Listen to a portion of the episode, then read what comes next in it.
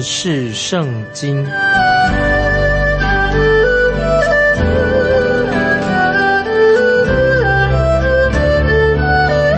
认识上帝的话，把上帝的话带到全世界。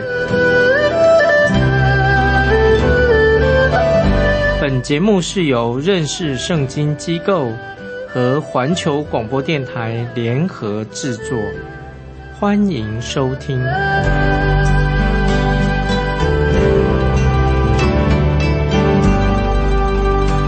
亲爱的听众朋友，你好。欢迎收听认识圣经，我是麦基牧师。我们继续看彼得前书第四章第五节，他们必在那将要审判活人死人的主面前交账。注意这些经文，他们必在那将要审判活人死人的主面前交账。将要审判活人死人的主是指谁呢？就是主耶稣，在全人类。不论是活人或者死人，都要接受主耶稣最后的审判。神也要审判基督徒吗？听众朋友，要审判就当然要审判。主耶稣要审判，不是因为我们没有得救，不是会不会得救的问题，乃是说到当我们成为神的儿女之后，我们已经有了蒙恩的得救的确据，但是神不会放任我们。基督徒任意啊，任意去犯罪，因为神要审判世人的罪，神也要管教他自己的儿女，所以基督徒也要受审判。因此，不信主的人，他要更要当心，他要谨慎，因为神提醒世界上所有的人，总有一天他们必定要面对神的审判。我们继续看彼得前书第四章第六节，四章六节。为此，就是死人也曾有福音传给他们，要叫他们的肉体按着人受审判，他们的灵性却靠神活着。听众朋友，这些经文太好了。这里说到为此，就是为什么？就是因为将来要有神的审判，所以我们要传福音，把福音传给世界上的人，让他们能听到神的福音。神这里很清楚的说，如果人们拒绝神的福音，对神的福音毫无回应，那么他们这些人就是将要死在过犯罪恶之中的人，他们要接受神的审判。但是如果他们听了福音，接受了耶稣基督做救主，他们就可以靠着神的圣灵的大能，他们就为主而活，过一个新的生活。主耶稣在约翰福音第五章二十四节。这样说，约翰福音五章二十四节说：“主耶稣说，我实实在在的告诉你们，那听我话又信差我来者的，就有永生，不至于定罪，是已经出死入生了。”这节经文说得很清楚。本来我们人是死在罪恶过犯当中的。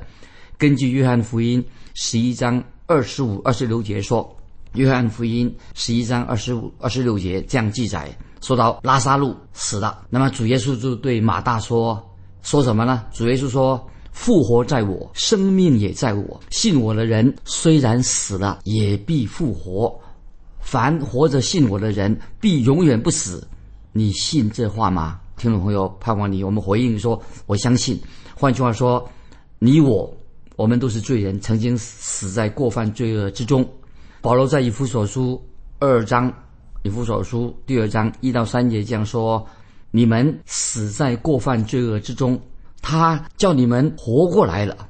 感谢神，我们本来灵命上是死的。”保罗接着说：“那时你们在其中行事为人，随从今世的风俗，放纵肉体的私欲，随着肉体和心中所喜好的去行。”所以我们看到彼得前书在这节经文里面。说同样的话，就是当福音传出去，我们传福音之后，两件事情会发生。感谢神，有些人就接受了主耶稣的福音，人接受了福音，那么他就会悔改，为神而活，并且得到了永生。但是有些人，他们竟然拒绝了主耶稣的福音，这样的人，他们仍然死在罪恶过犯当中，并且未来要继续的永远灭亡，他们跟神就断绝了、隔绝了，永远隔绝了。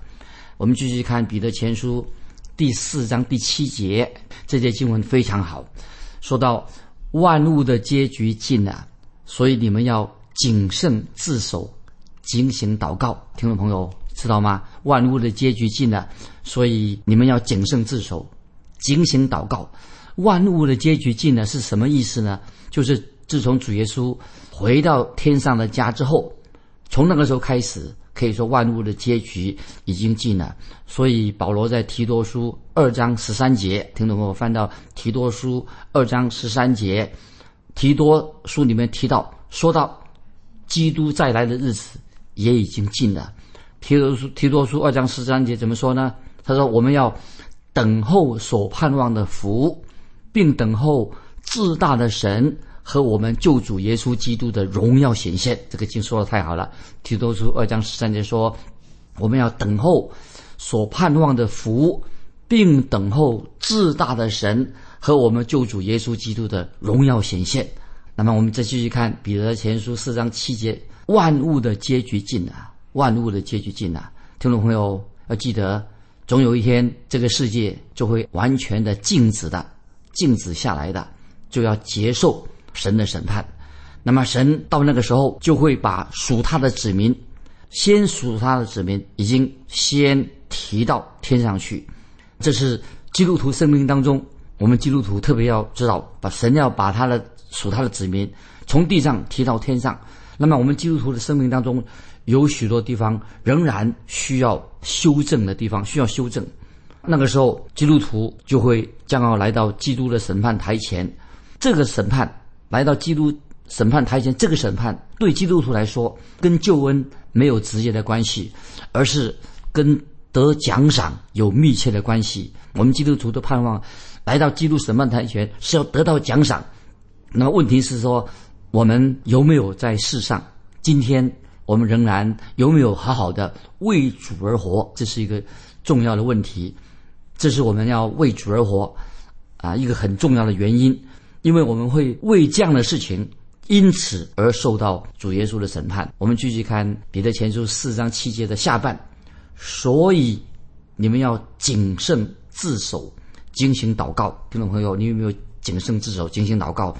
彼得常用这个“谨慎自守”啊这几个字，“谨慎自守”意思就是说，你们要做一个。有智慧的基督徒，不要做一个愚昧的基督徒，要做一个有智慧的基督徒。一个有智慧的基督徒，当然就要好好的读圣经，要认识圣经，要多多的明白圣经到底是教导什么。我自己很惊奇啊，很惊讶，怎么我虽然是做圣经的老师讲到的，奇怪，我怎么对圣经所认识的竟然这么的少啊？我觉得我对圣经认识还不够多。我查考圣经的时候，越发现呢，自己对圣经的认识啊很有限，很有限。所以，亲爱的听众朋友，你要做一个警醒的、有智慧的基督徒，所以你就要尽心、尽心、认真的来认识圣经。特别基督徒在这样一个邪恶的时代当中，听众朋友，你要做一个智慧人。在马太福音第十章十六节，主耶稣劝告我们，就是说，马太福音。第十章十六节，主耶稣对门徒说：“我猜你们去，如同羊进入狼群，所以你们要灵巧像蛇，驯良像鸽子。”听众朋友，把这个经文再念一遍。马太福音，主耶稣对门徒说：“十章六节，我猜你们去，如同羊进入狼群，所以你们要灵巧像蛇，驯良像鸽子。”听众朋友，今天我们面对今天的世界，你必须要灵巧像蛇，不然的话，我保证有一天你会被蛇反咬一口。这里也说到，你要精心祷告，就是我们基督徒常常要对主耶稣基督再来有这样的盼望，向神祷告。那么今天有些教会的祷告会，你有参加祷告会吗？有时祷告会好像死气沉沉的，因为去祷告的人没有期待主耶稣再来，没有期待。那么他们不知道主耶稣是永活的耶稣基督，所以听众朋友，我们现在要常常啊要学习跟主耶稣对话，因为有一天将来有一天我们要跟主耶稣面对面，那时候就是要来到主耶稣的审判台前，主耶稣要跟我们说话。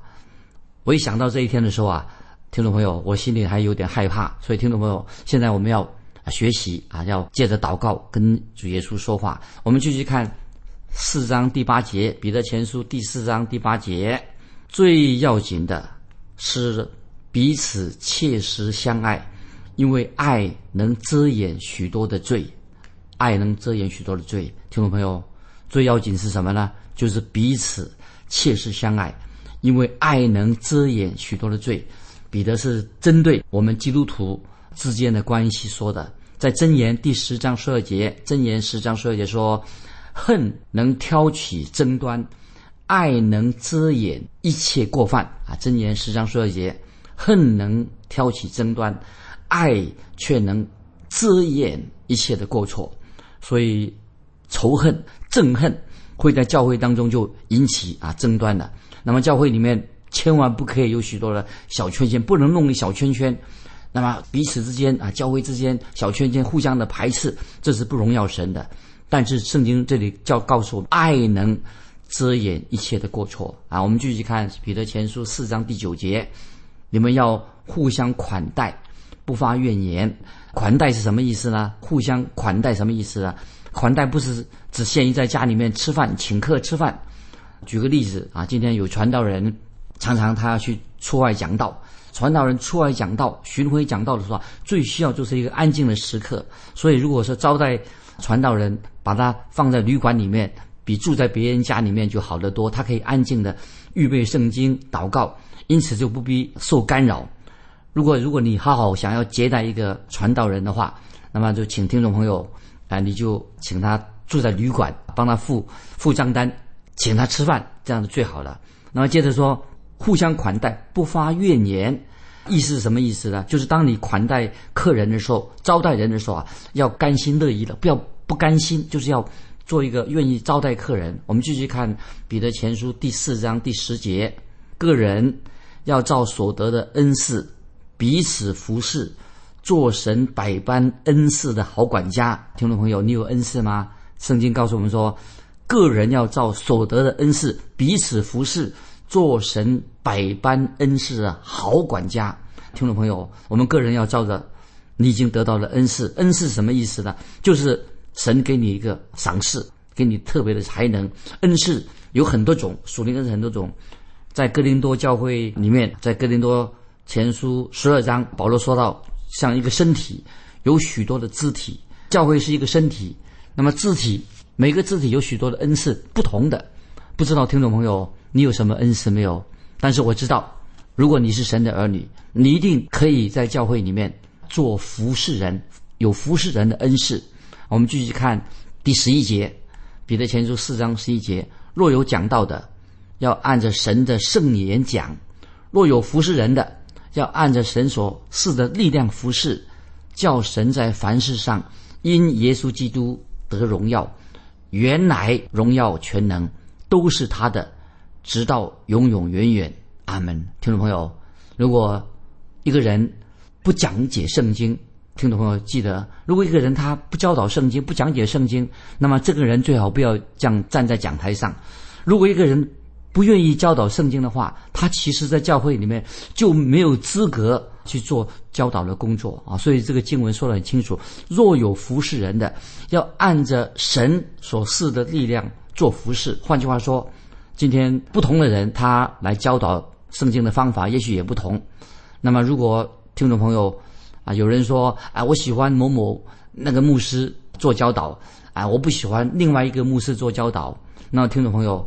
当然是你有个你个人的这个选择，但是我告诉你，有人你不喜欢那个牧师做教导，有人喜欢他做教导，那么有人不喜欢，你说你喜欢那个牧师，人家不喜欢那个牧师做教导。总而言之，不同的人，也许他们的教导方式不一样，但是都会有不同的人喜欢。所以，听众朋友，我们就让每一个传道人按着神给他。所赐给他的力量服侍，我们要尊重每一个传道人，按照他们不同的恩赐、不同的方式，尊重他们的方式，让他们借着神所赐给他们的力量做服侍。我们继续看彼得前书四章十一节的下半，叫神在凡事上因耶稣基督得荣耀。原来荣耀权柄都是他的，直到永永远远。阿门。所以彼得这里说的很清楚了。我们教导圣经最后的目的是什么？不是荣耀自己，乃是借着耶稣基督荣耀我们在天上的父啊！这是听众朋友很明白的。那么接下来啊，谈到彼得要谈到一个非常重要的问题，就是苦难，苦难的问题。当时啊，罗马的皇帝啊，尼罗皇帝，他非常残酷。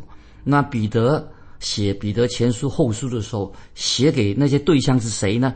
就是那些基督徒、犹太人基督徒，他们正在受到尼罗王的迫害。那个时候，尼罗王已经下令迫害罗马帝国中的基督徒，非常的严厉啊，进行逼迫。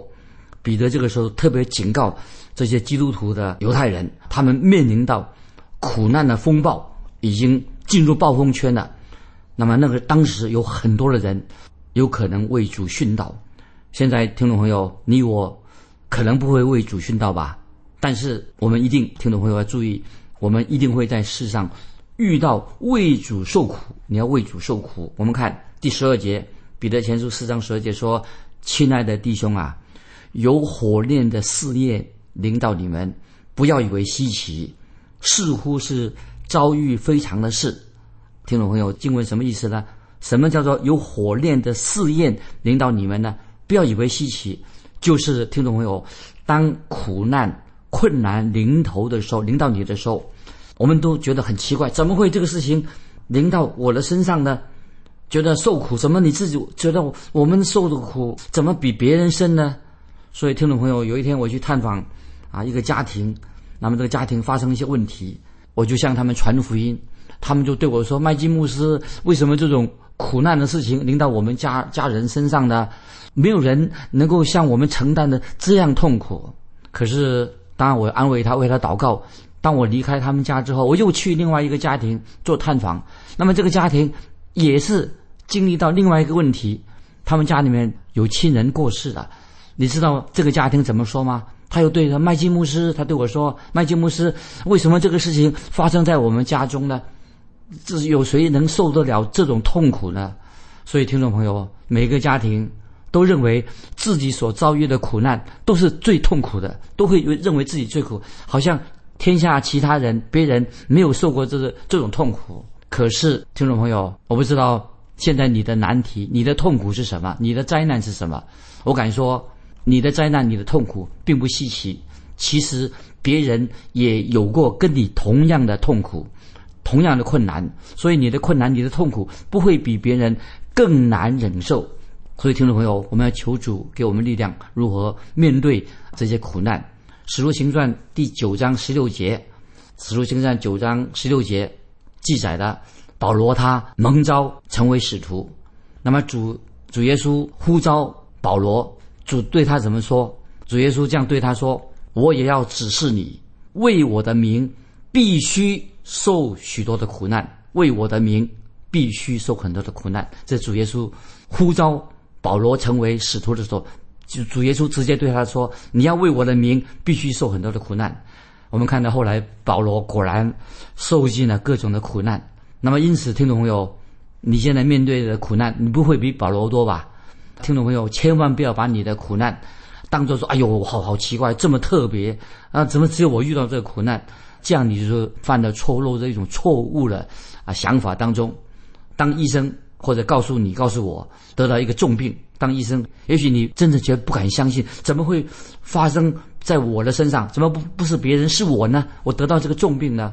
既然听众朋友有火炼的试验临到我们，听众朋友，我们每个人都要经历火炼的试验，这个是也许是很痛苦的，但是。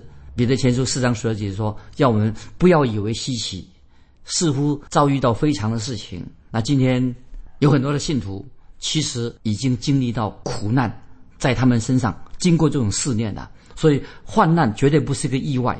我认为每一个基督徒他很正常，他会经历这种试炼，在他的生命里面。彼得特别说的很清楚，在这里告诉我们说：不要以为奇怪的事情，其实每一个基督徒。”都会面临火炼的试炼，那就是火炼的试炼什么意思呢？就是现在你已经落在火炉里面，融在火炉里面。大卫王也曾经说过，神试炼他，就像在火炉当中炼炼尽银子一样。所以，听众朋友，这样的教导，整本圣经都教导，就是神试炼人，我们要经过试炼，就像火炉中炼银子一样，就像大卫所说的。那么，全本圣经当中，我们看到都提了好多次。火炼的试炼，那么会临到啊属于他的人。彼得自己也经过苦难，最后你们知道彼得的下场吗？他最后也是钉在十字架上殉道了。所以听众朋友，每一个每一次我们受苦的时候，要记得都是有神美好的旨意要临到我们，也要在火炉中像炼银子一样。这是圣经很清楚的教导。我们继续看。彼得前书第四章十三节，看怎么说，祷要欢喜。所以火的试炼领导是说啊，要怎么样？四章十三节怎么说？祷要欢喜，因为你们是与基督一同受苦，使你们在他荣耀显现的时候可以欢喜快乐。听众朋友，我们要把这个彼得前书四章十三节啊，请你把它记起来。他说怎么说？四章十三说。倒要欢喜，因为你们是与基督一同受苦，使你们在他荣耀显现的时候可以欢喜快乐。听众朋友，想一想，为什么在我们遇到苦难、在四年当中，我们要欢喜呢？为什么呢？为什么要在四年中还能欢喜呢？因为患难、苦难是让我们对于基督再来。要好好的做准备，这我在强调，听众朋友，为什么在四年当中我们要欢喜快乐？为什么遇到患难的时候我们要欢喜呢？就是让我们对于主耶稣再来要好好的做准备。听众朋友，听明白了吗？就是让我们对于主耶稣再来要心里要做准备。所以保罗在罗马书八章十七节啊，罗马书八章也重要的经文，既是儿女。便是后世，就是神的后世，和基督同作后世。如果我们和他一同受苦，也必和他一同得荣耀。听众朋友，听明白了吗？保罗在罗马书八章十七节这样说：既是儿女，便是后世，就是神的后世，和基督同做后事。如果我们和他一同受苦，也必和他一同得荣耀。感谢神，听众朋友，你我都要面对一个事实：基督徒的生活，基督徒的生活不是天天欢喜快乐的。基督徒的生活并不是一帆风顺的。作为一个基督徒，没有捷径，没有捷径，也不是凡事都是一帆风顺的。所以，基督徒的道路也不是那么啊容易走的。但是，在在这里，听众朋友，我要强调。我们的基督徒仍然，基督徒的生活是一场属灵的盛宴啊！就是基督徒的生活，这里强调说，是一场什么盛宴？属灵救恩的盛宴，大喜大喜的日子，一场盛宴。因为耶稣基督已经邀请我们基督徒一同坐席，耶稣基督邀请我们参加这个盛宴，一同坐席，不是参加一个啊轻松的野宴，那个野餐而已，小小的野餐。感谢神。虽然我们是啊为主受苦，为主受苦，但是不要忘记哦，主耶稣也在我们旁边，他是与我们一同受苦。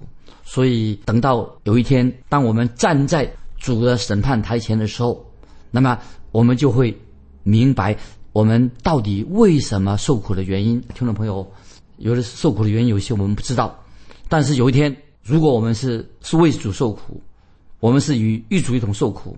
那么，当我们站在神的面前的时候，就会明白受苦的原因是什么。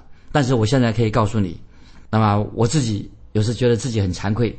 当我见到保罗的时候，如果在荣耀中跟保罗一同坐席的时候啊，我会觉得很惭愧；或者有一天我跟彼得在荣耀中一同坐席的时候啊，我也见到西门彼得的时候，我也是觉得很惭愧。我对他实在非常的尊敬他。那么这里圣经说的很清楚，受苦啊，听众朋友听清楚了，受苦为主受苦是我们基督徒生活的一部分重要的属灵功课。属灵功课是什么呢？就是为主受苦，基督徒的生活的一部分。因为在苦难当中，在受苦的时候啊，平时灵命不会成长，当苦难来临的时候，我们的灵命就是要开始成长了。所以，听众朋友，你在受苦当中，灵命有成长吗？有人说，基督徒的婚姻、基督徒家庭生活啊，什么事情都很平顺的啊，都是啊幸福满满的。我不同意这种说法。我认为，包括基督徒的家庭，有时候会有忧愁，我有苦难，也会临到啊基督徒的家。但是感谢神啊！我们在说今天神的邀请，我们听众朋友在神的荣耀中一同坐席，参加这个丰盛的一个盛宴啊！盛宴就是什么？就是与主一同受苦。所以我要问听众一个问题啊：如果我们当中听众朋友不晓得你的家有没有领到什么苦难啊？如果你愿意，欢迎你来写信给我分享，在你遇到你个人遇到苦难的时候。你怎么样面对啊？今天也许你说牧师，我遇到一些问题，欢迎你写信来啊，跟我们分享你如何在苦难当中，你灵魂已经成长了，如何面对你的苦难？来信可以寄到环球电台认识圣经麦基牧师收，愿神祝福你，我们下次再见。